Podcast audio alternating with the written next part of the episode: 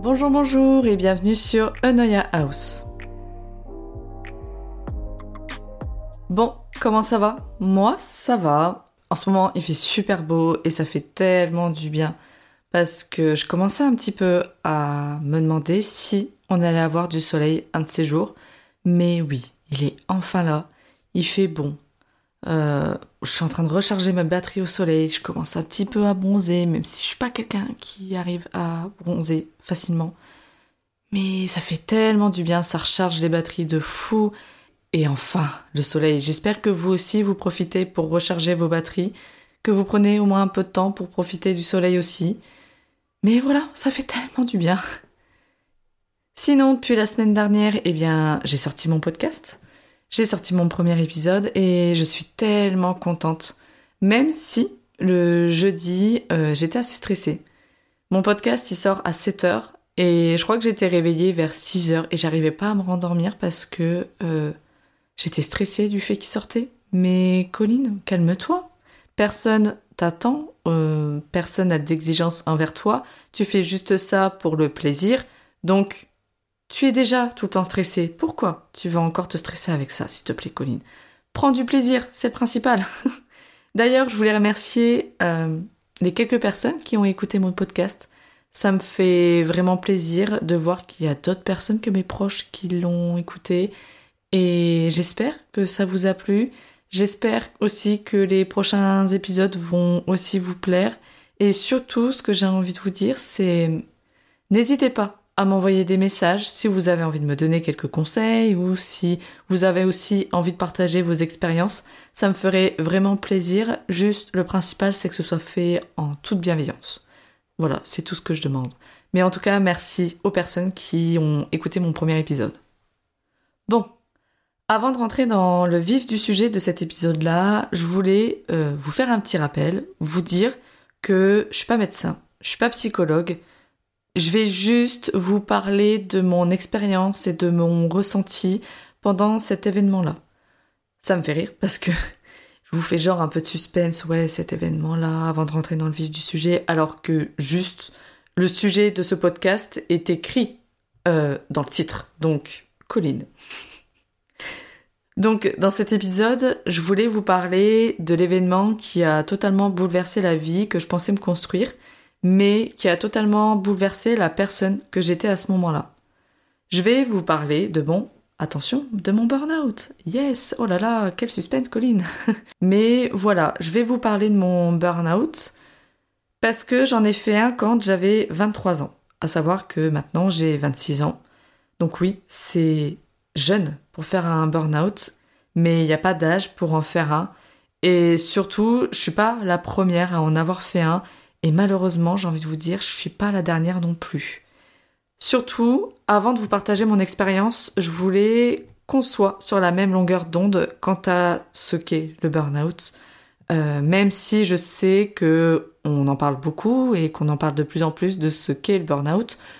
Donc je pense que vous êtes beaucoup quand même à savoir ce que c'est, mais euh, voilà, je préfère qu'on soit tous sur de bonnes bases. Donc, euh, le burn-out, c'est un épuisement physique, émotionnel et mental qui résulte d'un investissement prolongé dans des situations de travail exigeantes sur le plan émotionnel. Je vous ai pris la définition sur Internet qui, je pense, ressort le plus. À savoir que le burn-out, c'est pas considéré comme une maladie, mais c'est considéré comme un phénomène lié au travail. En tout cas, si le burn-out n'est pas considéré comme une maladie, clairement, il peut, il peut en développer. Parce que ce que je veux dire par là, c'est qu'il y a de nombreuses conséquences au burn-out. Il y a de l'anxiété, par exemple, euh, des troubles de la mémoire, et déjà rien que ces deux-là, ce sont des maladies. Et au-delà de, des maladies, il peut provoquer aussi plein d'autres choses pas forcément, pas, pas forcément ouf, comme euh, par exemple, il peut provoquer une absence euh, d'émotion, un isolement social, une baisse de la motivation et de la confiance en qui on est et en nos capacités. Il y a un nombre pas possible de troubles psychologiques et cognitifs. Je vous en ai juste donné quelques-uns. Mais le problème aussi, c'est qu'il n'y a pas que ça. C'est qu'il y a aussi des conséquences sur la santé physique de la personne qui en vient. Bref. Un magnifique cocktail de plein, plein de mauvaises ondes, vous savez. Et je trouve que ce qui est complexe avec le burn-out, c'est qu'on le voit pas venir. Je trouve que c'est pas comme un rhume où quelques jours avant, on sent notre nez qui nous pique, ou alors on sent notre gorge qui nous pique, ou on se met à éternuer. Non, euh, je trouve que ça nous tombe dessus comme ça d'un seul coup, en tout cas pour moi. Parce que maintenant, avec le recul, je me dis que je n'aurais pas pu éviter ça, tellement j'avais la tête baissée sur mes objectifs et le souci, c'est que je me suis totalement oubliée. Je peux vous dire qu'une fois que le burn-out est installé dans votre vie et que surtout vous en prenez conscience, il chamboule tout. Pour moi, il a chamboulé toute ma vie. Celle que j'ai eue par le passé, celle que j'avais à ce moment-là, et surtout la vie que je m'étais imaginé construire, à savoir euh, faire des études, avoir son travail, le travail qui m'aurait permis d'avoir une sécurité financière, pour pouvoir mettre en place des projets perso, donc comme l'achat immobilier, comme un mariage ou même avoir des enfants. Je sais, c'est rien d'original, mais franchement, je m'en fous d'être original. Je pensais juste que je devais juste remplir toutes ces cases-là pour pouvoir être heureuse. Sauf que d'un seul coup, tout s'effondre. Et j'en suis limite venue à devoir faire d'une certaine façon le deuil de la vie que je m'étais imaginée. Parce que si j'avais réussi à suivre entre guillemets, le plan de la colline de 23 ans, actuellement, je devrais au moins avoir l'achat immobilier de cocher. Autant vous dire que ce n'est pas le cas. Mais la colline de maintenant, elle a bien envie de vous dire, bah c'est pas grave. Euh, tu as toute, toute ta vie pour pouvoir faire un achat immobilier. Et surtout, il faut arrêter de se mettre la pression pour euh, cocher certaines cases avant un certain âge. Parce que clairement, pour moi, je voulais tout cocher avant mes 30 ans. Je voulais avoir mon premier enfant avant 30 ans, je voulais me marier avant 30 ans, je voulais être achetée avant 30 ans. Vous savez, comme si, après la trentaine, la vie, elle se finissait. Mais non. Enfin, arrête de te mettre la pression comme ça, Colline. C'est pas ça qui va t'aider à avancer, justement. Mais bref, c'est un sacré sujet, ça aussi. Mais on va revenir sur le thème principal. Parce que là, je me connais, je suis partie pour partir dans tous les sens. Donc bon. Donc mon burn-out égale bourbier. Et je vais vous raconter mon bourbier.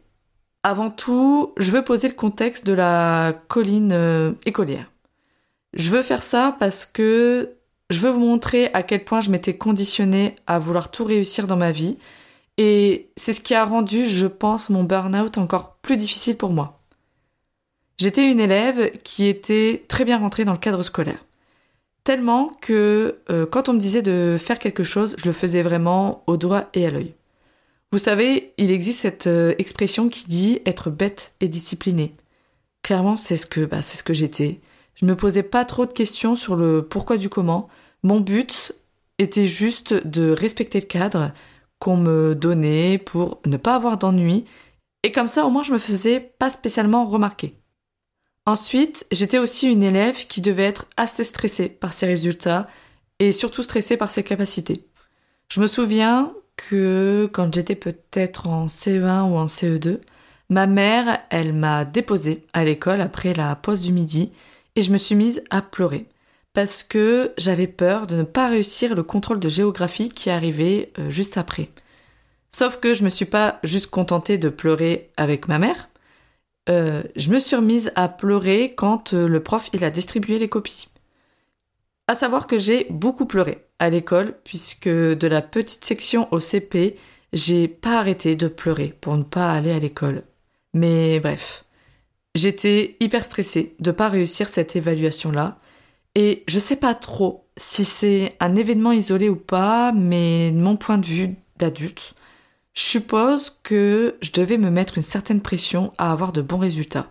Parce que je peux même pas mettre ça sur le dos de mes parents parce qu'ils n'étaient pas là à me mettre une pression pour euh, rechercher l'excellence.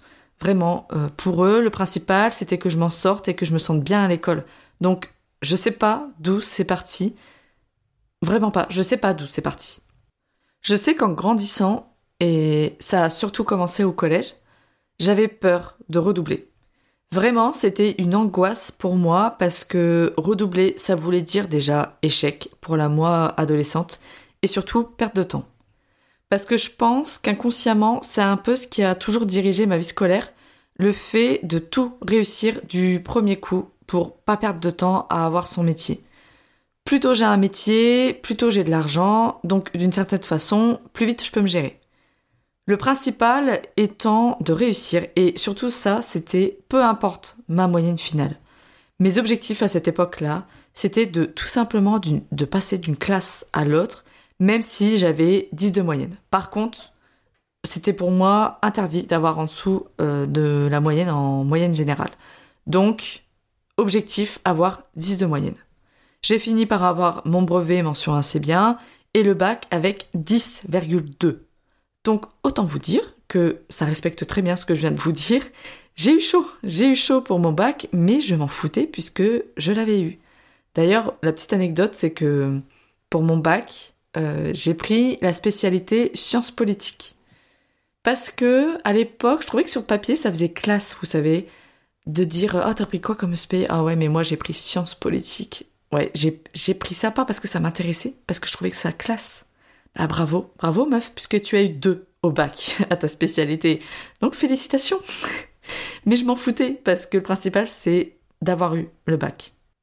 Après, en tant qu'élève, forcément, comme beaucoup d'autres élèves, on a plein d'idées de métiers qu'on aimerait faire. Dans mon cas, j'ai eu plusieurs envies. J'ai eu envie d'être prof, j'ai eu envie d'être assistante sociale, j'ai aussi eu envie d'être esthéticienne et c'est pour ça que j'ai voulu arrêter l'école à 16 ans. Je voulais arrêter la filière générale pour euh, très vite me spécialiser et encore une fois très vite avoir mon salaire. Bon, au final, ça s'est pas fait, j'ai continué dans la voie générale. Mais j'avais aussi envie d'être hôtesse de l'air ou même pilote de ligne. Je me souviens, j'avais une très grosse période où j'étais fascinée par les avions. Sauf que je pouvais pas être pilote de ligne parce que je crois que pour être pilote de ligne, il faut avoir 10 sur 10, non, à chaque œil. J'avais lu ça à l'époque. Du coup, je m'étais dit, bah, tu peux pas parce que clairement, moi, je suis très très loin, très loin des 10 sur 10 euh, pour mes yeux. Et hôtesse de l'air, ça s'est pas fait parce que je me suis dit, Colline, t'es nulle en anglais t'es nul en anglais et je pense que dans ma tête c'était irrémédiable. Irrémédiable? Irrémédiable. Irrémédiable. Je pense que c'est ça, hein. mais vous avez compris. Alors, que Colline, euh, c'est pas grave, oui, à l'époque t'étais pas hyper forte en anglais. Bon, là actuellement je suis pas forcément plus. Mais si vraiment j'avais voulu faire ça, j'aurais pu m'améliorer. C'était pas une fin en soi de pas savoir parler anglais. Il y avait des moyens pour réussir, mais je me suis très vite fermé les portes pour être hôtesse de l'air. Après, forcément, j'ai dû oublier aussi des professions que j'ai voulu faire. On va dire que ça, c'est les principales. En tout cas, j'ai toujours eu un attrait aussi pour le social. Je me souviens, et d'ailleurs c'est toujours un peu le cas, que je voulais une profession qui me permettait de venir en aide aux gens dans le besoin, mais aussi de leur venir en aide dans les, bah, événements de la vie, d'où le fait que je me sois euh, dirigée vers un bac ES. Le bac, ça se passe plus du tout comme ça. Il n'y a plus ES, il n'y a plus S, il n'y a plus L. C'est par des spécialités, je crois. Mais j'ai pas trop compris comment ça fonctionnait. Donc, euh, en tout cas, moi, j'ai fait à l'époque un bac ES, économique et social. Dans l'objectif d'être assistante sociale. Mais au fur et à mesure des années, cette envie-là, elle s'est un peu envolée pour euh, laisser place à mon envie d'être professeur des écoles. Je saurais pas vous dire à partir de quand j'ai décidé que je voulais être prof, mais à partir de ce moment-là, c'est comme si j'avais verrouillé mon choix et qu'il n'y avait plus d'autres possibilités, qu'il n'y avait que ça comme métier. Donc, je suis rentrée à la fac avec cet objectif d'être prof. À savoir que pour être prof, il faut un master, il faut un bac plus 5 et peu importe la filière. Le principal, c'est d'avoir son master et de réussir le concours. Vu que j'aimais beaucoup le social, je suis partie dans une licence de sociologie qui d'ailleurs s'est bien passé, même si je me mettais toujours la pression pour tout réussir du premier coup. Je me souviens de mon premier semestre. Euh, arrive le moment où on a les résultats de nos partiels, je vais sur le portail internet de la fac pour regarder les résultats, et il me manquait deux notes. Donc, j'avais pas ma moyenne générale. Du coup, je décide de, euh, bah, la faire moi-même, la moyenne générale. Je prends toutes les notes qu'on m'a données et pour les deux trois notes qui me manquaient, à la place j'ai mis les notes que je pensais avoir. Donc je fais mon, ma petite moyenne et là c'est le drame, j'ai en dessous de 10. Ce qui veut dire aller au rattrapage. Et bien évidemment, qu'est-ce que j'ai fait? Bah j'ai pleuré. J'ai pleuré toutes les larmes de mon corps alors que quelques minutes plus tard, toutes mes notes tombent et j'ai au-dessus de 10. Donc, euh, pas besoin d'aller au rattrapage, c'est bon, tu, passes au semestre 2 sans souci. Je me suis mis dans une panique folle à l'idée d'aller au rattrapage tout simplement parce que pour moi, aller au rattrapage, c'était ne pas réussir. Bon, bref, je fais ma L1 et ma L2 en sociologie, ça se passe euh, impeccable. Même si j'adore la sociologie, je décide de me réorienter en sciences de l'éducation pour ma licence 3 parce que je me disais que ça allait beaucoup plus m'aider dans mon objectif d'être prof. Je finis par avoir ma licence sans aucun souci et surtout, surtout, sans aucun rattrapage. Donc autant vous dire que j'étais assez fière de moi pour ça. Vient ensuite, forcément, le master. Pour vous expliquer mon parcours, je suis rentrée dans un master qui s'appelle MEF. C'est un master qui est 100% orienté vers la formation des professeurs des écoles. Pendant le master 1, les objectifs, clairement, c'est de valider l'année, de se préparer au concours et de passer la fin et, de le passer à la fin de l'année scolaire. Je crois que les épreuves écrites, ça doit être aux alentours de mars-avril. d'après mes souvenirs, hein, mais bon, après c'est pas grave si je me trompe. Après le master 1 et après le passage du concours, c'est soit on réussit le concours, soit on le réussit pas. On va rester dans le fait de réussir, puisque je vais parler de mon parcours. Donc, on réussit le concours et on passe au master 2. Le master 2, on est à mi-temps. Dans mon cas, le lundi mardi, j'étais à la fac à travailler les cours, à, préparer les partiels, à les passer et surtout à préparer le mémoire. Et le jeudi vendredi, j'étais en classe à faire cours, comme, comme une grande, toute seule, euh, devant les élèves. Pour le MA, il y avait beaucoup, beaucoup de pression parce qu'on a une charge de travail de fou et surtout, on a une énorme pression pour réviser notre concours pour la fin de l'année. Pendant cette année de master, on a quelques stages qui, pour moi, se passent très bien et qui fait que euh, ça fait que confirmer le sentiment que ouais, c'est ça que je veux faire et je sais que je le ferai toute ma vie. Vraiment, à ce moment-là, je, sais pas, c'était un sentiment un peu particulier. Je me disais, Colline, tu vas faire ça toute ta vie. C'est, t'as trouvé, t'as trouvé ta voie, donc impeccable. On arrive au moment où je passe le concours, je passe les écrits, donc, impeccable, j'arrive aux euros et je passe les euros et voilà, j'arrive à obtenir mon concours. Et à l'époque, j'étais hyper contente parce que vraiment, j'avais ce sentiment d'accomplissement à me dire que j'ai tout réussi, surtout du premier coup. Mais la consécration suprême, on va dire, c'est que j'ai été hyper bien classée. J'étais 50, je crois que si je me trompe pas, j'étais 59e sur 400 Autant vous dire que euh, vous vous souvenez ce que je vous disais avant, la colline euh, qui se mettait une pression de dingue pour passer de classe en classe, mais elle s'en foutait de résultats, le principal étant d'avoir juste 10. Là, j'ai eu quand même beaucoup plus de 10, je suis hyper bien classée. Et ce classement-là, il m'a permis d'avoir le département que je voulais et surtout l'école que je voulais. Franchement, à ce moment-là, je me dis, mais Colline, le destin te fait comprendre que c'est ça tu es sur la voie parfaite. Donc, comment mieux commencer son Master 2 qu'en se sentant totalement accompli et fier de ce que j'avais fait? Je commence l'année avec un peu de stress, ce qui est normal parce que c'est un chamboulement quand même. C'est bon, tu rentres dans la vie professionnelle, mais j'étais aussi pas mal motivée.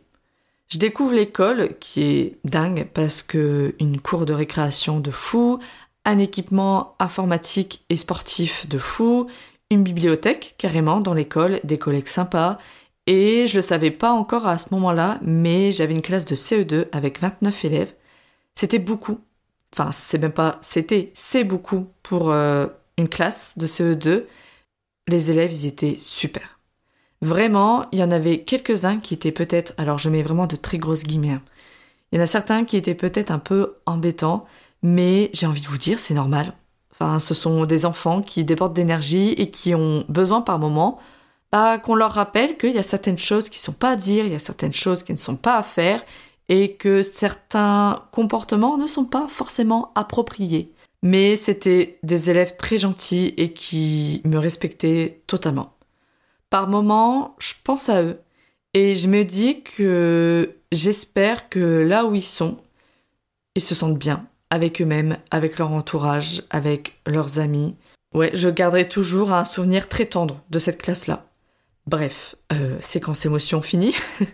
Quelques jours avant la rentrée, je vais à la rencontre de ma collègue, avec qui je partage ma classe, qui elle est titulaire depuis déjà quelques années. Parce que oui, cette année-là, mon statut c'est prof stagiaire. Et c'est peut-être un peu bizarre ce que je vais vous dire, mais en sortant de cette rencontre, je me disais que cette personne, elle était gentille, hein, pas de souci, elle était gentille. Mais, euh, mais voilà, il y avait un mais, et je saurais pas comment vous expliquer, mais c'est comme si mon instinct me disait de me méfier.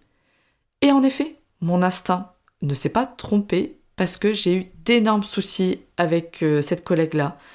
Je vous en parlerai dans un prochain épisode où je compte aborder mon rapport avec euh, le monde du travail, mais ça a été horrible parce qu'elle s'est permis de remettre en question mon travail et surtout, le pire, c'est qu'elle s'est permis de remettre en question la personne que j'étais. Pour euh, vous expliquer, pour vous illustrer, on va dire un peu, un peu ça, je vais vous donner un exemple de ce qu'elle a pu me dire. Elle m'a dit, mot pour mot, et je m'en souviendrai comme si c'était hier, je cite, De toute façon, ça se voit dans tes yeux que tu es quelqu'un de méchant. Mais pardon? Pardon? Mais tu es qui pour me dire ça? Je te connais pas, tu me connais pas, donc juste tais-toi, meuf. Enfin, clairement, cette histoire, elle m'a totalement détruit mon année. C'était peut-être son but d'ailleurs de me faire sentir plus bactère, eh bien, elle a réussi. Et tout ça, ça a eu deux principales conséquences, on va dire. La première, c'est que j'ai fini par toujours me méfier et je suis toujours restée sur mes gardes avec mes futurs collègues. Vous savez, c'est un peu la sensation qu'au final, on peut compter sur personne dans le monde du travail et qu'à tout moment, on peut vous planter le couteau dans le dos. Et la deuxième raison, c'est que pour la première fois de ma vie, je pense, alors je dis bien je pense parce que j'ai jamais eu l'occasion euh, que ce soit confirmé, mais je pense avoir fait une crise de panique. Une fois, en sortant de l'école, euh, en arrivant chez moi, je me suis mise à pleurer. Mais c'est pas juste un peu pleurer comme euh, j'ai l'habitude de pleurer, je me suis mise à ne plus pouvoir respirer.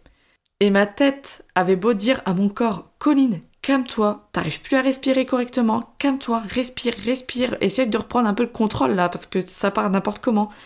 Mon corps, lui, ne cherchait pas à rentrer en communication avec ma tête, c'était la panique totale.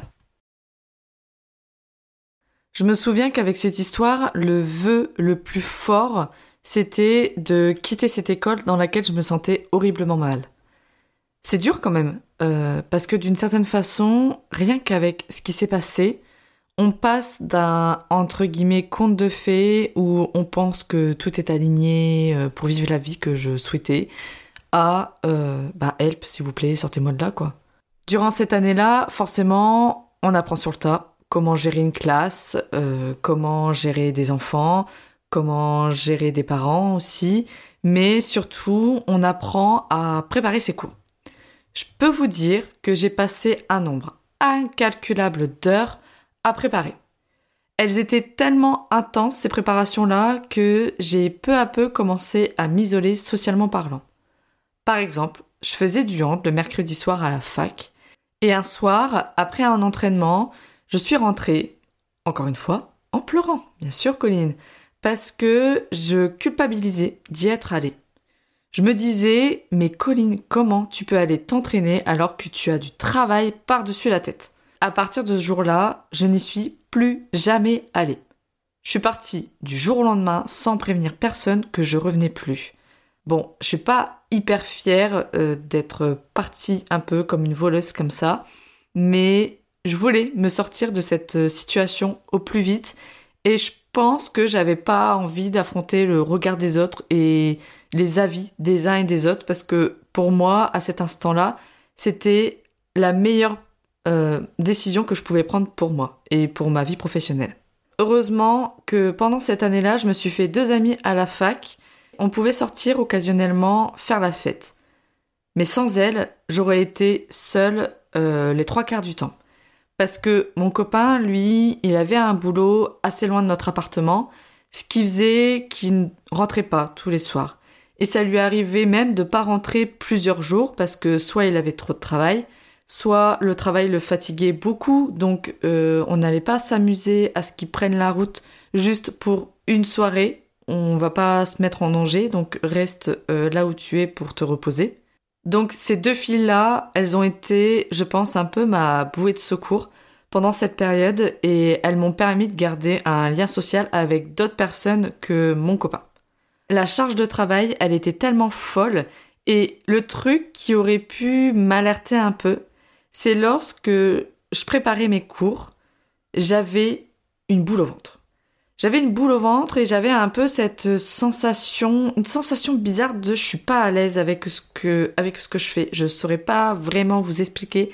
J'ai encore un peu ce sentiment là. Je me souviens de ce sentiment, mais c'est assez compliqué à exprimer. En tout cas, même en ressentant ça, j'arrivais toujours à trouver une, explication, on va dire, rationnelle à ça. Ce que je me disais, c'était, bah, Colline, c'est normal que tu te sentes pas forcément bien c'est les débuts, les débuts dans un travail c'est difficile, donc juste continue, avance, et plus tu vas avancer, mieux ça ira. Ce qui a été difficile aussi pour moi euh, pendant cette année-là, c'est qu'on est sous le jugement des tuteurs. Les tuteurs, c'est des profs qui sont envoyés par la fac dans notre classe pour voir comment ça se passe. Si on s'organise comme il faut, si nos fiches de préparation sont bien faites, aussi bah, pour voir si ça se passe bien en cours.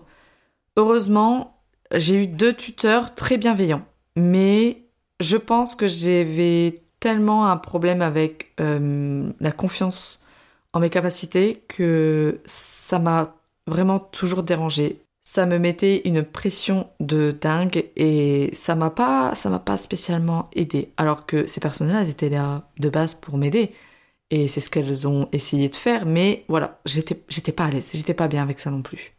Bref, au final, je réussis à aller jusqu'à la fin de cette année scolaire-là, non pas sans séquelles psychologiques. Clairement, à cet instant-là, je me dis, Colline, c'est bon, tu as survécu à cette année, tu es vivante, tout va bien. Une nouvelle année scolaire commence, tu pars enfin de cette école-là. Et en plus, euh, j'ai réussi à avoir mon master avec mention bien, et je suis titularisée avec en supplément mon tuteur qui me dit, tu iras loin, Colline, dans ce métier. Si vous saviez, monsieur, si vous saviez. Je commence la nouvelle année scolaire du coup en tant que prof titulaire. Donc les études, c'est fini. Voilà, c'est fini pour moi. Je suis officiellement euh, dans le monde du travail, dans la vie professionnelle. Et à cet instant-là, on peut se dire, mais du coup, Colline, t'étais, t'étais heureuse, t'étais contente, enfin, ce que t'attendais depuis que t'étais jeune, à savoir un boulot stable et euh, un salaire stable, tu l'as, donc t'es heureuse. Bah, vous allez voir dans la suite que non, pas du tout. J'étais, au fond, au, au ras des pâquerettes, au fond de mes chaussettes. Je saurais pas dire, mais j'étais au plus mal. Donc cette année, je suis sur plusieurs écoles. Je vais vous expliquer. Tenez-vous bien parce que ça va montrer la folie dans laquelle j'étais. Le lundi et le vendredi, j'étais dans la même classe dans une école en petite section, moyenne section. Le jeudi, j'étais dans une classe de CM1, CM2 dans une autre école. Et le mardi, tenez-vous bien pour le mardi, parce qu'encore une fois, c'est, c'est pas possible. Le mardi, une fois par mois, je suis dans une classe de petite section, moyenne section, dans une autre école. Une autre fois par mois, je suis dans une classe de CE2, CM1, CM2, dans une autre école. Et quand je suis ni chez l'un ni chez l'autre, je suis remplaçante. Voilà l'emploi du temps que j'avais dans une semaine. On retourne alors sur un rythme de préparation de folie, où je fais que ça le soir en rentrant chez moi. À savoir que j'ai déménagé de mon ancien appartement et que je me retrouve dans un endroit où mes amis n'habitent pas du tout à côté, où mon copain est en formation à plusieurs centaines de kilomètres, donc on se voit le week-end quand, il peut rentrer. Je n'ai aucune activité plaisir en dehors de, de mon travail. Voilà, j'étais focus à 100% dessus. Clairement, j'étais seule les trois quarts du temps. Le début d'année scolaire est donc assez difficile parce qu'on découvre le métier à temps plein et on découvre aussi des niveaux qu'on n'a jamais eus, donc on apprend encore sur le tas. On n'est jamais au même endroit, on doit préparer pour des niveaux différents, avec du matos différent. Le problème, c'est c'est qu'il y a qu'une seule école où je me sentais bien, c'était la classe du jeudi en CM1, CM2. Les autres, j'étais pas forcément bien. J'étais un peu, ouais, j'étais pas, très bien. Et le problème, c'est que ce ressenti-là, il s'est, bah, on va dire qu'il s'est, ah, comment on peut dire ça, développé. Oui, il s'est développé jusqu'à mon ressenti avec ma classe du jeudi. Bref, on commence déjà avec un contexte pas, pas, pas foufou, pas folichon. Et assez vite, les premiers signes qui auraient pu m'alerter arrivent. On arrive à peu près à deux semaines avant les vacances de la Toussaint. Je vais chez le médecin parce que je me sens pas très bien, je suis extrêmement fatiguée, je me sens vraiment, me sens vraiment pas bien. J'y vais et bilan de ce rendez-vous-là, euh, je ressors avec une prescription de bêta-bloquant.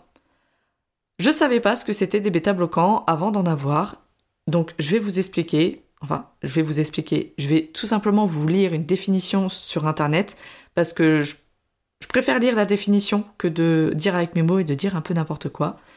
Donc, les bêta-bloquants, ils permettent la régulation des rythmes cardiaques anormaux ou encore ils réduisent la charge de travail imposée au cœur. Ils réduisent ainsi votre fréquence cardiaque, à savoir le pouls, et votre pression artérielle. Ah Denis, euh, Denis Brognard. Ah Là, on a déjà clairement un signe qu'il y a quelque chose qui va pas. Le pire, c'est que je n'ai pas du tout d'antécédent cardiaque. Mon cœur s'est porté très bien jusque-là et il se porte bien actuellement. Encore une fois, je me disais juste que j'étais stressée et que c'était normal puisque c'était les débuts. Et les débuts sont toujours comme ça, donc encore une fois, continue et ça va aller. Donc c'est tout. Euh, j'ai eu un mois d'arrêt de travail, enfin c'est surtout que j'ai eu deux semaines d'arrêt de travail et après j'avais les deux semaines de vacances derrière, donc en tout ça m'a fait un mois. Et j'en ai profité pour ne rien faire et au final revivre un peu parce que c'est pas dans les mois qui viennent de s'écouler que j'ai pris le temps de vivre. Le retour à l'école est arrivé et autant vous dire que j'étais pas des plus enchantées à y retourner. Et très vite, euh, je commence à de nouveau ne pas me sentir bien. De nouveau une fatigue de fou qui fait que chaque soir, en rentrant de l'école, je fais une sieste. Voilà clairement le schéma de mes journées. Euh, je me lève, je vais travailler, je rentre, je fais une sieste, je vais travailler sur mes préparations et je vais dormir. Je me réveille, je travaille, je rentre, je fais une sieste, je vais travailler sur mes, préparations, je vais dormir, etc., etc. C'était tout le temps cette boucle-là. Ce rythme-là et cette fatigue-là ont fait que j'ai commencé peu à peu à avoir la flemme de me faire à manger. Moi, Miss Petit Déjeuner, je n'en prenais plus puisque j'étais tellement fatiguée que je me levais un peu à la dernière minute, donc j'avais pas le temps d'en prendre un. Le midi, j'arrivais toujours à me faire quand même un petit tupperware euh, pour l'école, même si les trois quarts du temps c'était des pâtes. Franchement, le principal à ce moment-là, c'était pas le goût, c'était juste mettre quelque chose dans ma bouche. Le soir, j'allais chez mes parents.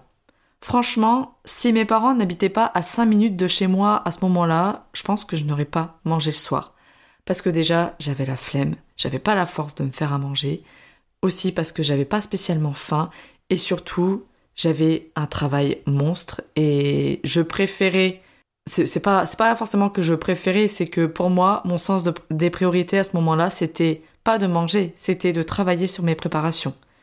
La seule chose aussi que mon corps voulait à ce moment-là, c'était dormir. Vraiment, c'était dormir et pas manger mais je devais travailler aussi. Donc, vous voyez, en fait, c'était vraiment un mélange de, plein de choses qui vont pas, Colline. Ton corps, il avait besoin de dormir, mais il avait aussi besoin de manger. Comment veux-tu bien fonctionner si tu manges pas? Et le problème, c'est que on rentre un peu dans un cercle vicieux. Et pour moi, tout commence un peu à avoir un goût fade. La fatigue, elle est tellement intense que je trouve plus d'intérêt à grand chose et j'arrive plus à avoir le même courage et la même force qu'avant. Ce que je veux dire par là, c'est que dans ma première classe, euh, j'ai mis beaucoup d'énergie et de patience à vouloir me faire respecter. Donc moi, classe où j'étais stagiaire. Parce que pour moi, c'était l'une de mes valeurs principales et je voulais vraiment que mes élèves aient cette valeur aussi bien ancrée. Sauf que là, pendant cette année-là, on pouvait me parler comme une merde. Je disais limite, ok. J'ai fait des remplacements où les élèves me parlaient extrêmement mal, mais vraiment mal, et je l'ai laissé faire parce que j'avais pas l'énergie à me faire respecter. Je me souviens aussi que c'était surtout avec ma classe de maternelle, le lundi et le vendredi. Pendant les séances de sport, les élèves ne faisaient pas trop ce que je leur demandais et ils partaient un peu dans tous les sens. Plusieurs fois, je me suis retrouvée à les regarder et à ne rien dire parce que j'avais pas la force non plus d'être compréhensible. Je me souviens que je les regardais. J'avais les deux bras de chaque côté de mon corps euh, qui balaient et j'étais en train de me dire mais vas-y laisse tomber Colline, laisse les, laisse les faire, euh, laisse les limites, laisse les libres, juste surveiller et puis et puis voilà. Mais c'est bizarre parce que à la fois j'en avais rien à faire de rien, mais aussi mes émotions elles étaient démultipliées. Je pouvais pleurer pour rien en rentrant le soir. Des moments, je me prenais une petite remarque d'une collègue en soi qui était pas du tout méchante, mais pour moi, c'était la fin du monde. Je pense que c'était une période où je savais plus ce que c'était de sourire. Tout ça, ça a bien duré quatre mois à peu près, où je n'étais pas en train de vivre, mais de survivre. J'avais mis pilotage automatique à chaque fois jusqu'aux prochaines vacances qui arrivaient. Pareil, dans mes dernières semaines de classe, avant d'être en arrêt, avant de me remettre en arrêt surtout, je pleurais chaque dimanche soir et chaque mercredi soir parce que le lendemain, je devais y retourner.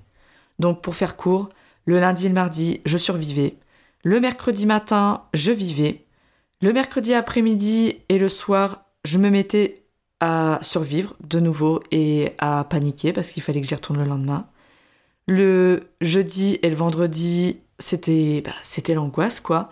Mais par contre, quelle meilleure sensation que d'arriver au vendredi soir où tu sais que derrière tu as deux jours de repos, surtout deux jours où t'as pas besoin d'aller à l'école.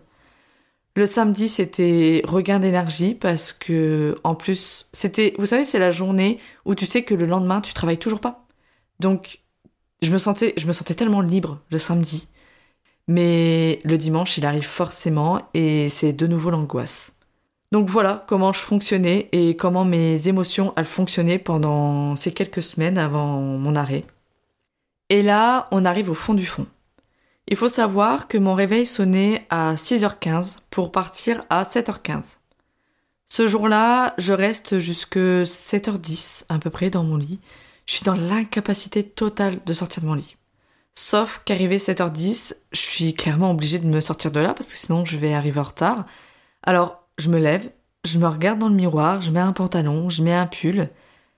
Mais le pull, je le mets par-dessus mon t-shirt de pyjama et je pars comme ça. Alors, on pourrait se dire euh, Oh là là, Colline, t'as la tête en l'air, t'as oublié de retirer ton haut de pyjama. Mais non. Non, non, je n'ai pas oublié. C'était totalement volontaire parce que je n'avais pas le courage de me trouver un autre t-shirt. Vous vous rendez compte, j'avais même pas le courage de faire deux mètres pour aller dans mon dressing pour me prendre un t-shirt. Je suis partie comme ça le matin, sans déjeuner, sans m'être lavé et avec mon haut de pyjama sous mon pull. Même maintenant, je me dis, mais Colline, comment t'as réussi à faire ça? Mais à l'instant T, j'étais tellement pas présente et la seule chose que j'attendais, c'était de retourner dans mon lit. Donc j'en avais strictement rien à faire de euh, ce qui se passait entre le moment où je me réveillais et le moment où je me recouchais. Franchement, cette anecdote-là, j'en suis pas hyper fière, mais je veux en parler parce que ça montre à quel point j'étais au, plus bas. J'étais vraiment au plus bas. Et, ça montre aussi à quel point le burn-out, ça peut nous, faire faire des choses qui sont tellement pas dans nos habitudes et qui représentent pas du tout la personne que l'on est. Parce que je peux vous dire que moi, le matin, j'adore... Euh, bah me maquiller un petit peu, euh, prendre mon temps un petit peu pour m'habiller. C'est pour ça que je me réveille une heure avant de partir. C'est parce que j'aime prendre le temps le matin de déjeuner, de voilà, de me prendre ma douche, de me maquiller, etc. Là, j'étais, c'était plus moi, c'était plus moi du tout. En tout cas, les jours ils suivent et surtout ils se ressemblent. Je suis toujours au fin fond de mes chaussettes jusqu'à ce jour-là. Toujours dans mon lit, le matin, je réussis pas à me lever. Mon réveil sonne à 6h15. Il ressonne à 6h30, à 6h45, à 7h, 7h30, 7h45 et jusqu'à 8 heures. L'école où j'étais ce jour-là, elle ouvrait ses portes à 8h15 et j'ai environ 20 minutes de route. Donc de 6h15 à 8h, mon cerveau me disait de me lever. À chaque réveil, euh, à chaque nouveau réveil qui sonnait, je me disais qu'il fallait que je me lève, mais mon corps, lui, ne voulait pas du tout écouter ma tête. C'était, c'était tellement une sensation particulière, c'est un peu difficile à décrire, mais c'est comme si quelque chose dans mon corps me, me retenait. Ça m'empêchait de me lever, c'est comme s'il y avait un poids dans mon corps qui était devenu beaucoup trop lourd pour moi. Sauf que, bah, arrivé 8 heures, où je suis toujours dans mon lit et toujours dans l'incapacité de me lever, je comprends que je dois appeler pour dire que je serai pas là. Et c'est ce que je fais et on va dire dans ma lancée, je prends rendez-vous chez le médecin. Elle me met en arrêt environ trois mois, je crois. Donc forcément, énorme soulagement pour moi. Et pour faire court, j'ai été voir une assistante sociale du rectorat qui m'a conseillé de me placer en congé longue maladie. Donc le congé longue maladie, c'est un congé bien particulier pour les personnes qui ont des maladies physiques graves, mais aussi des maladies mentales euh, graves, on va dire. Donc euh, pour vous expliquer, c'est pas juste un arrêt on va chez le médecin et c'est le médecin qui choisit. Non, ça se passe pas du tout comme ça. Tous les six mois, donc on, doit monter un dossier qu'on envoie au rectorat.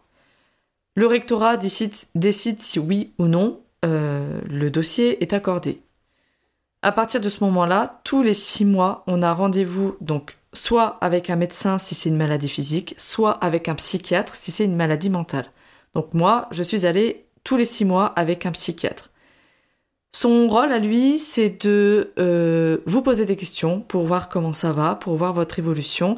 Et selon ce que vous répondez et selon ce qu'il estime voir, il, accepte ou non de continuer l'arrêt maladie. Donc voilà pour vous expliquer un peu le fonctionnement de, ce congé-là. Donc j'ai fait les démarches et je l'ai obtenu jusqu'en septembre de la même année. À savoir que, petite anecdote, mon premier rendez-vous avec cette euh, psychiatre-là, je me souviens que euh, elle était énervée contre l'école de ses enfants et elle me disait que euh, c'est quand même scandaleux qu'il se passe ça parce qu'en plus le directeur il s'était permis de dire ça et que c'est abusé parce que le directeur et les profs ils ont masse de vacances, ils ont euh, carrément du temps donc ils auraient pu prendre le temps pour elle et tout. Et elle me dit ça à moi, moi là qui suis euh, en plein burn-out, t'es en train de me dire, t'es en train, c'est pourquoi tu me dis ça, mademoiselle, enfin madame plutôt, pourquoi vous me dites ça, c'est pas la chose à dire, enfin je j'ai vraiment pas compris à ce moment-là comment comment elle a pu me dire ça. Mais bref. En tout cas, j'obtiens mon arrêt jusqu'en septembre de la même année et surtout, je voulais pas plus parce que pour moi, à ce moment-là, je voulais retourner à l'école en septembre. Mais j'étais encore à des années-lumière de me dire, Colline, t'es en train de faire un burn-out. Parce qu'on m'a aussi tellement dit que c'était normal que les débuts soient difficiles que j'ai pensé, oui, en effet, c'est difficile et j'ai juste besoin de repos pour mieux repartir. Et alors, ce qui peut paraître un peu bizarre, c'est peut-être pas bizarre, non, mais ce qui m'a fait un bien fou, c'est que cet arrêt-là, il est tombé pendant, euh, pendant la crise du Covid. Et d'un seul coup, tout était à l'arrêt. J'avais personne du rectorat ou de l'administration de l'éducation nationale qui pouvait m'appeler. Même si, euh, clairement, hein, le Covid, ça n'a pas été cool, c'était une situation très difficile pour beaucoup de monde.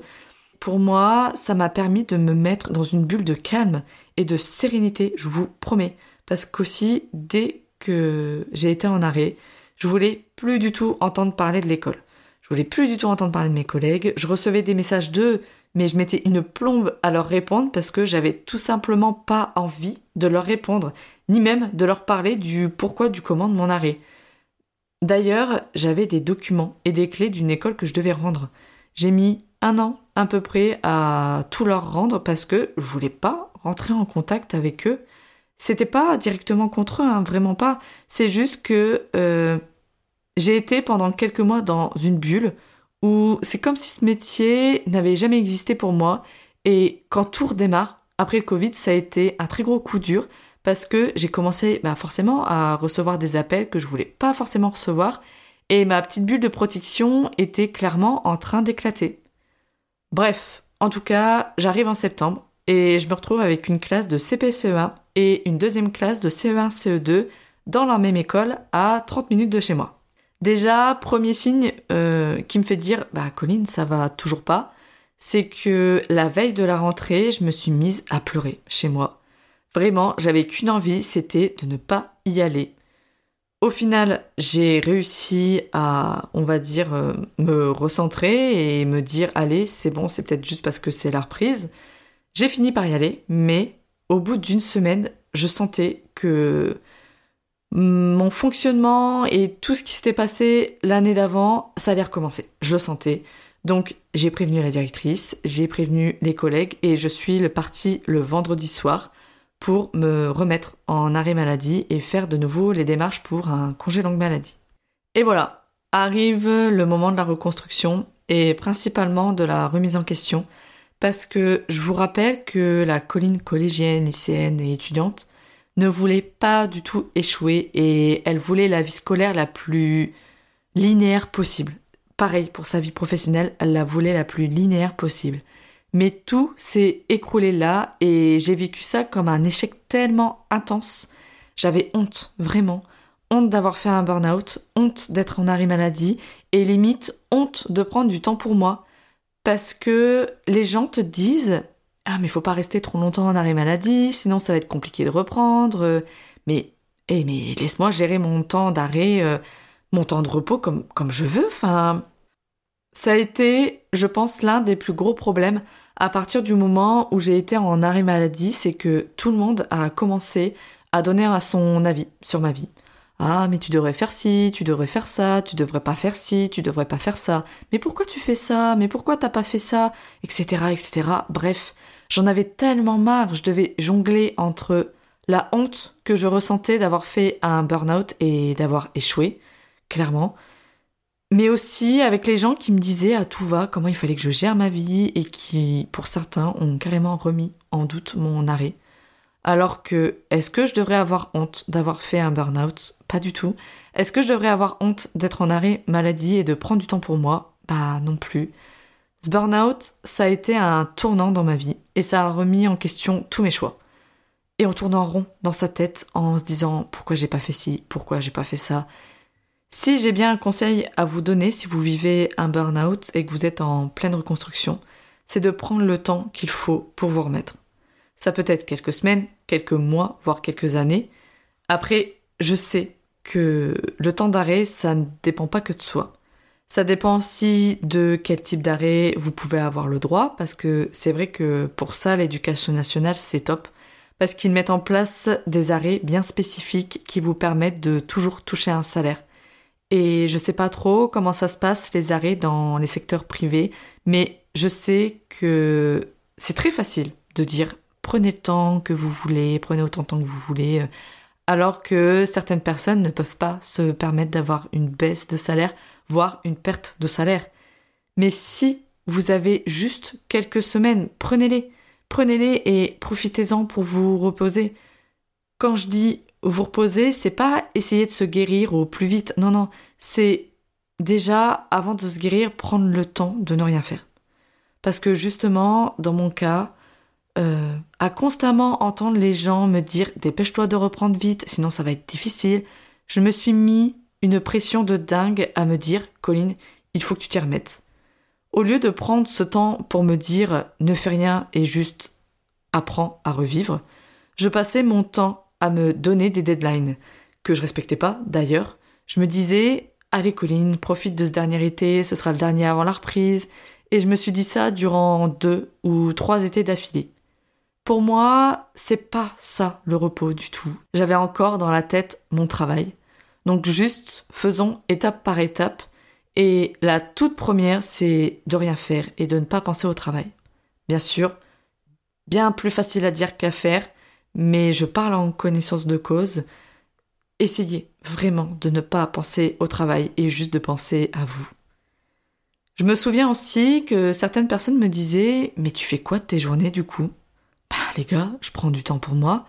Euh, des moments, je reste vissée sur mon canapé à regarder des séries, mais je prends du temps aussi pour euh, réapprendre à aimer faire des choses, comme le fait d'avoir envie d'apprendre, euh, de me promener, de cuisiner, de prendre un temps pour écouter de la musique. Vraiment, ce qui a été et ce qui est toujours un peu compliqué, même si ça va beaucoup mieux maintenant, c'est de se rendre compte du regard que les gens portent sur toi et sur ta situation, qui, pour certains, ne se cachent pas à te montrer leur mépris sur toi et ta situation. Alors que euh, ce que j'ai envie de dire aussi, c'est de ne pas écouter ces personnes-là. Surtout, tu as le droit de ne pas vouloir en parler. Voilà, tout simplement. Encore une fois, c'est très simple de dire prenez votre distance, écoutez pas trop les gens. Je suis la première encore à écouter les gens et à être touchée parce que les gens me disent. Donc, beaucoup plus facile encore une fois à dire qu'à faire. Mais je sais qu'il faut le faire. Je sais qu'il faut faire pour pouvoir se protéger et pour pouvoir se, se guérir et avancer, vous voyez. Le burn-out, ça choque, ça fige et ça détruit. Dans mon cas, j'ai eu des soucis physiques, mais ce qui a été le plus touché, c'est le mental. Je peux plus passer à côté d'une école sans avoir une boule en ventre. J'ai peur de retourner dans un travail ou dans ce travail et de nouveau ne, et de nouveau vivre comme je l'ai fait. J'ai peur aussi d'avoir des collègues qui se permettent euh, d'avoir encore un comportement abject avec moi et dès que je sens que quelqu'un émet un jugement sur ma situation, quand je vous dis que je dresse une muraille de Chine autour de moi, je, elle, est, très bien ancrée. Hein. Le burn-out, ça m'a fait perdre des amis que j'adorais pourtant, et je les garde vraiment, ces filles-là, au fin fond de mon cœur. Des personnes qui ont essayé de m'inviter et de me contacter pour qu'on se revoie, mais à chaque fois, bizarrement, j'avais quelque chose de prévu alors que j'étais juste exténuée, et surtout, je me laissais pas la possibilité de souffler. Je me disais, mais Colline, tu n'as pas le temps, tu as une tonne de travail. Je me suis mise une pression à vouloir faire la vie pro la plus linéaire possible, la plus parfaite possible. Je me suis mis la pression à vouloir être parfaite dans mon travail, à y mettre euh, mon cœur et mes tripes. Je me suis mis la pression à vouloir aux enfants, aux parents, aux collègues et aux supérieurs. J'ai culpabilisé de ne pas en avoir fait assez ou par moments d'en avoir trop fait. Je me suis sentie nulle parce que je n'arrivais pas à aimer cette vie que je m'étais imaginée depuis l'adolescence et surtout je me sentais encore plus mal de ne pas avoir réussi mon objectif d'être heureuse dans cette vie-là. Cette vie qui m'aurait apporté de la sécurité financière et matérielle mais qui à l'instant T m'amenait de l'insécurité mentale. Mais voilà, pour mon histoire, euh, pour cette partie de ma vie qui a fait que je suis celle que je suis actuellement avec mes défauts, mes craintes, mais aussi avec toute la force que cette histoire a pu m'apporter. Parce que si j'ai bien appris quelque chose de tout ça, c'est qu'il faut arrêter de vouloir tout contrôler dans sa vie. Parce que on ne peut pas tout contrôler. C'est, impossible. On deviendrait fou. Et c'est ce que j'ai fait. J'ai failli devenir folle à vouloir tout contrôler. Et surtout, même si l'échec, c'est quelque chose d'extrêmement difficile. Vraiment, c'est, c'est vraiment très dur, surtout quand on, on s'était programmé depuis l'adolescence à ne pas échouer. Quand on vit un échec, c'est tellement difficile, mais ce que j'ai compris, c'est que l'échec, ça fait partie de la vie. Et c'est grâce à ça qu'on apprend et qu'on s'améliore. Je pense qu'il y a beaucoup de choses encore que j'ai pas abordées, mais là, comme ça, je me dis que j'en ai déjà dit beaucoup. Euh, je vous souhaite beaucoup de courage si vous êtes en pleine reconversion, vous allez y arriver, je crois en vous et je crois en vos capacités. La guérison, elle peut être longue. Pour moi, ça l'est, ça fait bientôt trois ans, mais j'ai réellement besoin de ce temps pour me reconstruire.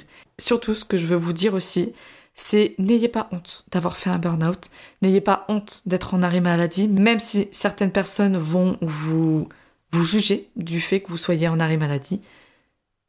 Vous êtes forte, vous êtes quelqu'un de fort, vous êtes quelqu'un de forte, ça va aller, vraiment, n'ayez pas honte, vraiment pas. Prenez, prenez votre temps. Prenez votre temps, prenez le temps que vous pouvez avoir aussi pour vous reconstruire vraiment, pour pouvoir repartir sur de bonnes bases. Parce que peu importe le temps que tu vas choisir, tu en ressortiras forcément grandi. Ouais, la phrase, elle est hyper cliché, mais je sais pas comment dire ça d'une autre façon. Mais c'est vrai, c'est vrai, parce que je travaille toujours sur moi et sur ma vision de la vie mais j'ai fait tellement de chemin depuis ce jour où je n'arrivais plus à sortir de mon lit. Ah oui, j'ai oublié de vous dire, euh, quand on vit quelque chose comme ça, il est super important de se faire suivre par un professionnel comme un ou une psy. Ne restez pas seul face à vos craintes, face à vos problèmes. Les psychologues, ils sont là pour ça, ils sont là pour vous aider, pour vous aider à faire face à votre problème et vous aider à trouver les clés pour pouvoir vous relever. Si vous avez des questions ou si vous souhaitez me partager aussi votre expérience, n'hésitez pas à me contacter sur Instagram ou via l'adresse mail que j'ai mis dans la description de ce podcast. Euh, mais merci d'avoir écouté jusque-là. Merci d'avoir écouté mon histoire parce que c'est vraiment une partie pas facile de ma vie. Mais alors, je ne saurais pas comment vous dire. J'ai pas de regrets. J'ai pas de regrets. Ça a été extrêmement difficile, mais je pense que je suis contente de moi. Je suis contente d'avoir réussi à m'en sortir, même si je m'en suis pas encore sortie totalement. Mais j'aime la personne que je suis actuellement et si j'avais pas vécu ça, je serais pas la personne que je suis maintenant. Donc, euh, je dirais jamais merci au burn-out parce que non, c'est trop compliqué pour remercier le burn-out.